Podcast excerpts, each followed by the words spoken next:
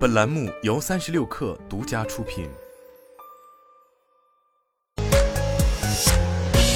网罗新商业领域全天最热消息，欢迎收听快讯不联播，我是金盛。交个朋友目前已经成立专注于淘宝直播业务的淘宝事业部，由崔东升负责。组建初期，团队规模已达一百人。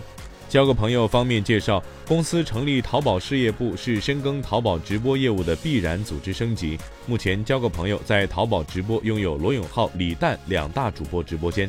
据了解，李诞计划于十二月十号进行首播。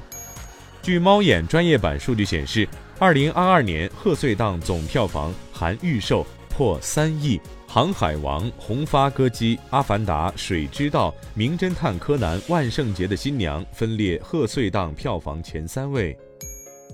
小鹏汽车 CEO 助理李鹏程已于近期离职。一位知情人士表示，目前李鹏程在内部的飞书已经处于停用状态。对此，小鹏汽车回应表示，系个人身体原因请辞。三十六氪获悉，北京市高级别自动驾驶示范区近日发放第四批商用车自动驾驶路测牌照 （D 尾货牌，正式获准进行公开道路测试。特斯拉将于十二月二十五号至一月一号暂停上海工厂 Model Y 车型的生产，暂停生产将使得 Model Y 车型的十二月产量较十一月减少约百分之三十。据报道，苹果计划在二零二五年砍掉屏幕尺寸小于十英寸的 iPad mini 产品线，并转而推出可折叠 iPad 产品线。在报道中，重点介绍了苹果公司和三星、LG 两家屏幕供应商合作，共同开发二十点二五英寸可折叠 OLED 面板。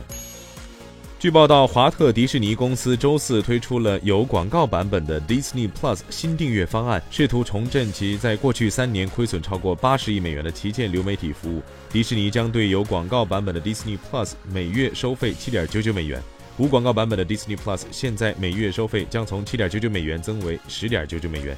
迪士尼表示，已有一百多家广告客户参加了这项新方案。以上就是今天的全部内容，咱们下周见。